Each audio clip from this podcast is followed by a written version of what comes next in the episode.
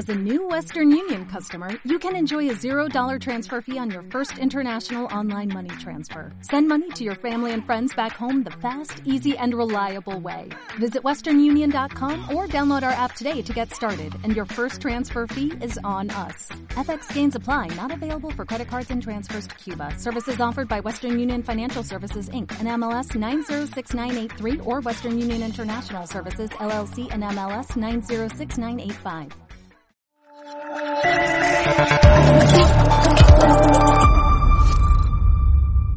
Cierra los ojos e imagina una televisión libre. Ahora ábrelos porque ya está aquí.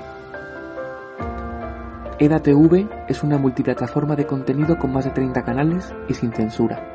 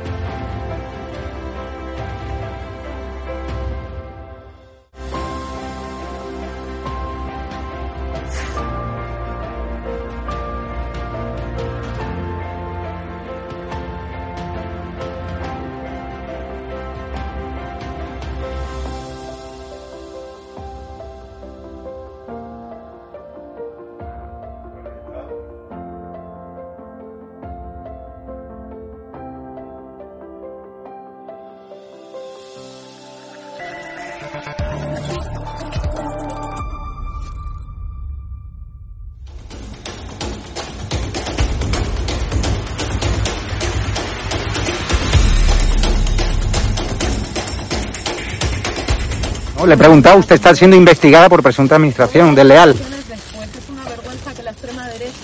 ¿Quién es la extrema derecha? ¿Los que contratan, los que tienen alpirracas en su puerta a un delincuente? ¿Los que tienen alpirracas a un delincuente en su casa? mirándote a los ojos, Sí. a los fascistas, a la Pues extrema nada. derecha, mediática y política. No nos vais Dígamelo. a amedrentar. Que no nos vais a amedrentar. Te lo estoy diciendo mirándote a los ojos. Ha dejado- que, la, que la extrema derecha ¿Ha no nos dejado al cuidado de sus hijos hoy no con la nos niñera que miedo, presuntamente hemos pagado todos los españoles que o no? intentéis amedrentar a la gente ¿Ha dejado hoy a sus hijos o al pirracas, al delincuente que tenéis en la puerta que pagar? Que no, ¿O a su hermano que fue detenido ni por apalear, por agredir a la policía en Vallecas? ¿O a su hermano? Venga, Señora ministra. Venga, valiente. No, valiente no. Venga, valiente. O sea, es una vergüenza que los españoles paguemos a su niñera. Es una vergüenza.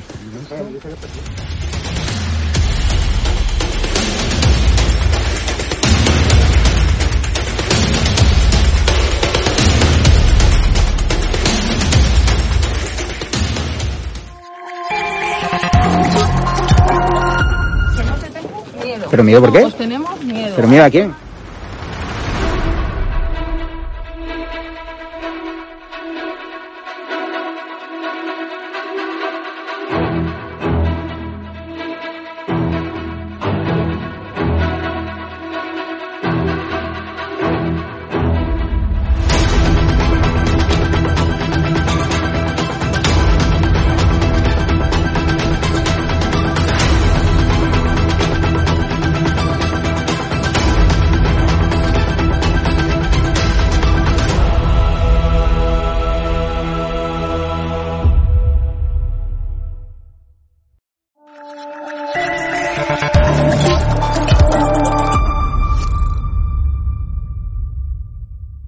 ¿Qué tal, queridos espectadores de Estado de Alarma? Mi nombre es Andrea Sayago y les acompaño en un día más en esta actualidad informativa. Hoy estoy acompañada del señor Ángel Cuevas García, que es el presidente de la Asociación de Hostelería de Cantabria, con más de 2.000 empresas en su asociación, si no, si no me equivoco, eh, para hablar de la gestión, de la situación en la que se encuentra la hostelería cántabra y de la gestión por parte del, del presidente Miguel Ángel Revilla durante este año de, de pandemia. Ángel, ¿qué tal estás? Bien, muy bien, Andrea, Bien. estupendamente. Muchas gracias por, por recibirnos. Pues nada, no bien, porque además curiosamente tenía que venir a Madrid, tenía que hacer este viaje y bueno, pues no me costaba en absoluto atenderos, encantado. Quería empezar preguntándote cuál es la situación eh, en la que se encuentra en estos momentos la situación, la hostelería cántabra. Bueno, la situación ha sido en los últimos seis meses dramática, como ahora explicaré. En estos momentos hay luces y sombras a día de hoy. Dramática porque desde el día 11 de octubre hasta este martes que pasó, de los seis meses que han pasado, cinco meses han estado cerrados los interiores al 100%, con lo cual no ha habido negocio. Han pasado dos cosas. El que estaba cerrado estaba en pérdidas y el que estaba abierto, más, más pérdidas posiblemente que el que estaba cerrado, con la ilusión de tener sus negocios limpios, curiosos, adecentados, pero no había negocio. A día de hoy, bueno, pues efectivamente una luz, ¿no? Que este martes abrió un poquito los interiores. Eh, al 33%, pero claro, se está quedando todavía mucha gente atrás porque no es suficiente. Como por ejemplo, se está quedando atrás las discotecas, todo el tema del ocio nocturno que están cerrados, se están quedando atrás aquellas empresas que se dedican a bodas, banquetes y demás. Claro, no hay previsión porque lo que nos han dado este martes es por una semana. La semana que viene nuevas normas. ¿Cómo hacemos una previsión de un banquete, de una boda o de una comunión? Y luego hay otra cosa también tremenda que es que a las diez y media la hostelería tiene que estar cerrada ahora en Cantabria. ¿Qué es lo que pasa? Que lo que estamos haciendo es ayudar todavía a multiplicar el botellón más. Bueno, tal es así que nosotros, que es la mayor aberración que vemos en estos momentos, que nosotros hoy mismo vamos a poner una demanda contra el gobierno de Cantabria precisamente por este horario y vamos a pedir las cautelares y las cautelarísimas. Me comentabas que durante este año que ha habido pandemia de, eh, en Cantabria han cerrado muchos muchos negocios y que otros han, bueno, se han mantenido a flote pero con muchas pérdidas. ¿Podrías decirme, darme algún dato, alguna, algún porcentaje de, cierre, de pérdida o, así? Sí, mira, eh, un 20% de los negocios de hostelería de Cantabria va, está cerrando, está cerrando. Sí que es verdad que a lo mejor ese negocio que cierra, otra persona le vuelve a coger, pero el 20% se va a quedar por el camino. Datos sí los tenemos, por supuesto. En el año 2020, esa fracción la hostelería Cantabria de media facturó un 50% menos que en 2019. Y este año 2021, hombre, es un poquito pronto para aventurar, pero ya hemos dejado un 25 un 30% de la facturación por el camino. Y volviendo al año 2020, decimos, bueno, es que se facturó un 50% menos que en el 2019, pero los beneficios no son un 50%. Los beneficios igual te bajan un 65 70, porque hay unos restos generales que son exactamente iguales, con lo cual, eh, bueno, pues comparando beneficio con beneficio, pues igual ha bajado un 70%. Te quería preguntar ahora ya directamente, ¿cómo valoráis desde la asociación eh, la gestión que ha habido por parte del presidente de, Cantabria, Miguel Ángel Revilla? Pues muy mal, la verdad, porque nosotros desde la asociación hemos puesto los siguientes ejemplos y lo vuelvo a poner aquí. Cuando en un negocio hay un problema muy grave, ya no interviene ni el director, ni el director financiero, ni el metre, ni el jefe de cocina. Interviene el dueño, el gerente de la empresa. Y esto es lo que tenía que haber hecho el presidente de Cantabria, intervenir desde el primer momento y tomar las decisiones él y hacer convivir economía y salud. Por supuesto, mal, muy mal. No estaba a la altura en tu opinión. Para nada, no estaba. los grandes presidentes y los grandes, las personas que tienen grandes cargos, altos cargos, se ven en los grandes momentos y no se la ha visto para nada.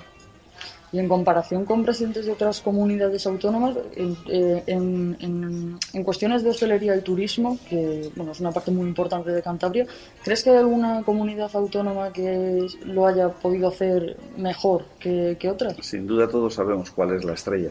Sin duda es Madrid. Hombre, a Madrid lógicamente le faltan los congresos, le faltan aeropuertos, todo ese tema de hoteles. A nivel de hotelería, lógicamente no hay vuelos internacionales, no hay ferias y demás pero ha dejado convivir de una manera estupenda la, economía y la salud y la hostelería de Madrid ha funcionado fenomenal. Y luego es que además, para encima vamos y cogemos los contagios y los hacemos una comparativa con los nuestros y ahora mismo pues están similares, pueden estar un poquito más arriba, un poquito más abajo. Nosotros, mira, nos pasa una cosa curiosa en Cantabria. Cuando nos cierran los interiores, al cabo de 15, 20 días, que ya ha pasado el periodo de incubación, las UCI se llenan. O sea, se llenan, están llenas y nosotros cerrados al 100%. Y luego, para, para apostillar un poquito más en este aspecto, eh, ha habido en Rentería hace unas semanas un muestreo de 7.000 personas vinculadas con hostelería, empresarios, camareros y clientes, y hubo 50 positivos, o sea, el 0,70%. O sea, nosotros no somos los culpables. Y luego nosotros, por ahondar un poco más, siempre decimos lo mismo. Nos gusta estar abierto, queremos trabajar, queremos, esa es nuestra mejor ayuda. Pero ya que nos dejan y nos están expropiando, lo que tienen que hacer es indemnizarnos. Indemnizarnos y las indemnizaciones o las ayudas que ellos le llaman son ridículas. Y por poner un ejemplo que se va a entender muy fácil.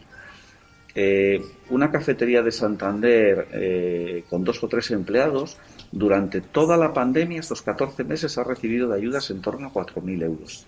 Y un gran hotel de 100 habitaciones, con 50 o 60 empleados, ha recibido durante toda la pandemia 6.000 euros. O sea, estamos hablando de cifras que a lo mejor las pierden en un fin de semana. En relación, de nuevo, a, nos volvemos a meter en el tema del presidente eh, eh, Revilla, eh, la última polémica que ha saltado la semana pasada por el famoso puro y, y las restricciones en, en, terrazas de interior, eh, ¿cómo valoráis eh, su posición, su postura de primero el puro no era suyo, después resulta que sí?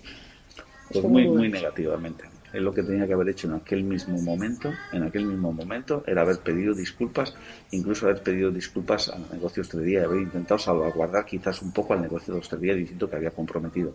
Mal, muy mal. Eh, mira, nosotros, una vez que aparecieron los vídeos, automáticamente al cabo de una hora hicimos una reunión de la Junta Permanente para entendernos en nuestra Junta Directiva, que son 11 personas, y también vino el jurídico. Estaba la directora de la asociación, las 11 personas miembros de esa Junta Permanente y, el, y nuestro abogado.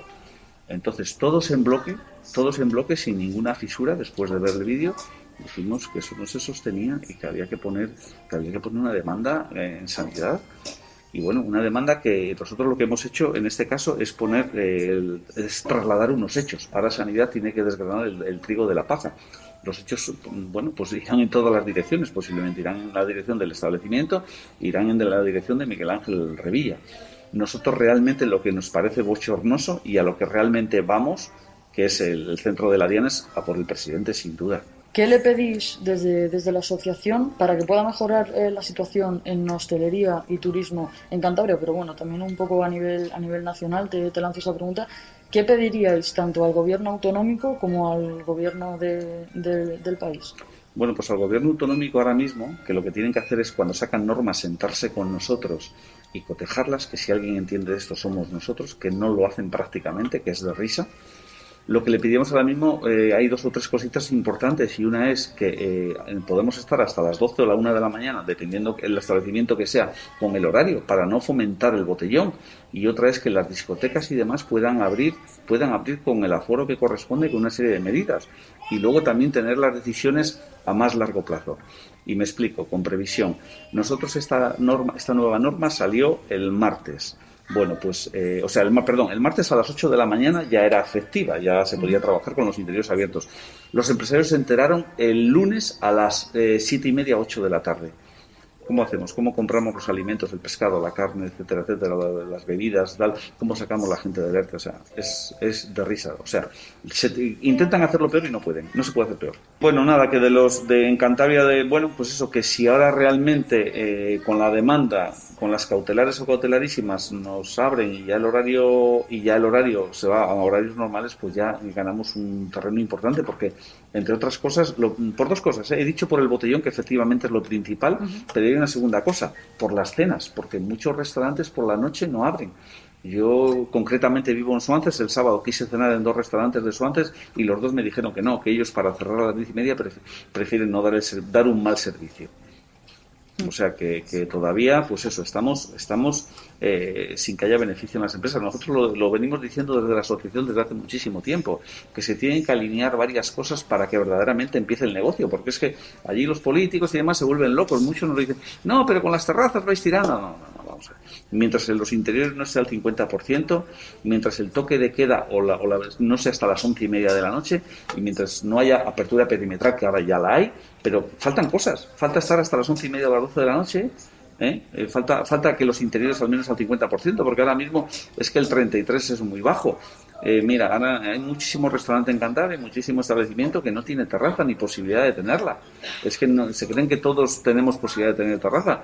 Y de cada 10 mesas 3, un restaurante que no tiene terraza y de 10 mesas 3, pues en la mayoría de casos, repito lo de antes, pierde dinero. ¿Por qué? Porque meter el cocinero, la persona de limpieza, el camarero, no sé qué, la estructura base es la misma para 10 mesas que para 3, con lo cual, bueno, Muchos abren, y lo dicho y lo repito, eh, posiblemente los que están abiertos hasta ahora hayan perdido más dinero que los que han estado cerrados. En relación a ayudas y subvenciones que haya habido por parte del gobierno autonómico a hosteleros que hayan tenido que cerrar o que hayan tenido que mandar a sus No, lo que te he empleados dicho, ERTE, no. mira, eh, se me ha olvidado que ahora te lo digo. Sí, eh, no, no. eh, los ERTES y demás son a nivel nacional, son Sí. del Estado, del Gobierno de España. Sí.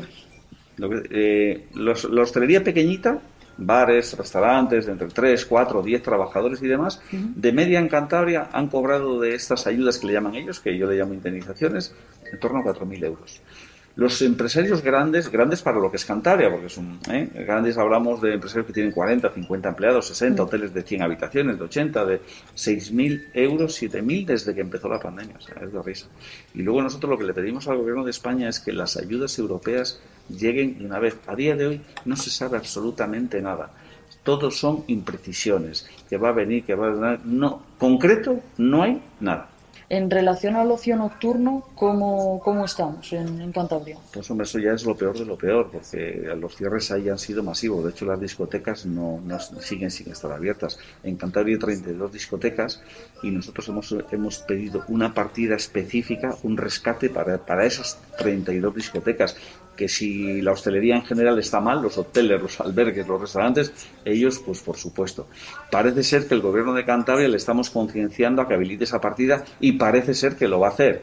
Pero bueno, una cosa es ensillar el caballo y otra es llegar a montarle. ¿eh? Pues muchísimas gracias, eh, Ángel, por, por recibirnos, por ofrecer esta entrevista y por aclarar la situación de la hostelería y del, y del turismo en, Claro. en Cantabria. Encantado a vu- a vuestra disposición y cualquier cosita aquí nos tenéis. Cierra los ojos e imagina una televisión libre. Ahora ábrelos porque ya está aquí. EDATV es una multiplataforma de contenido con más de 30 canales y sin censura.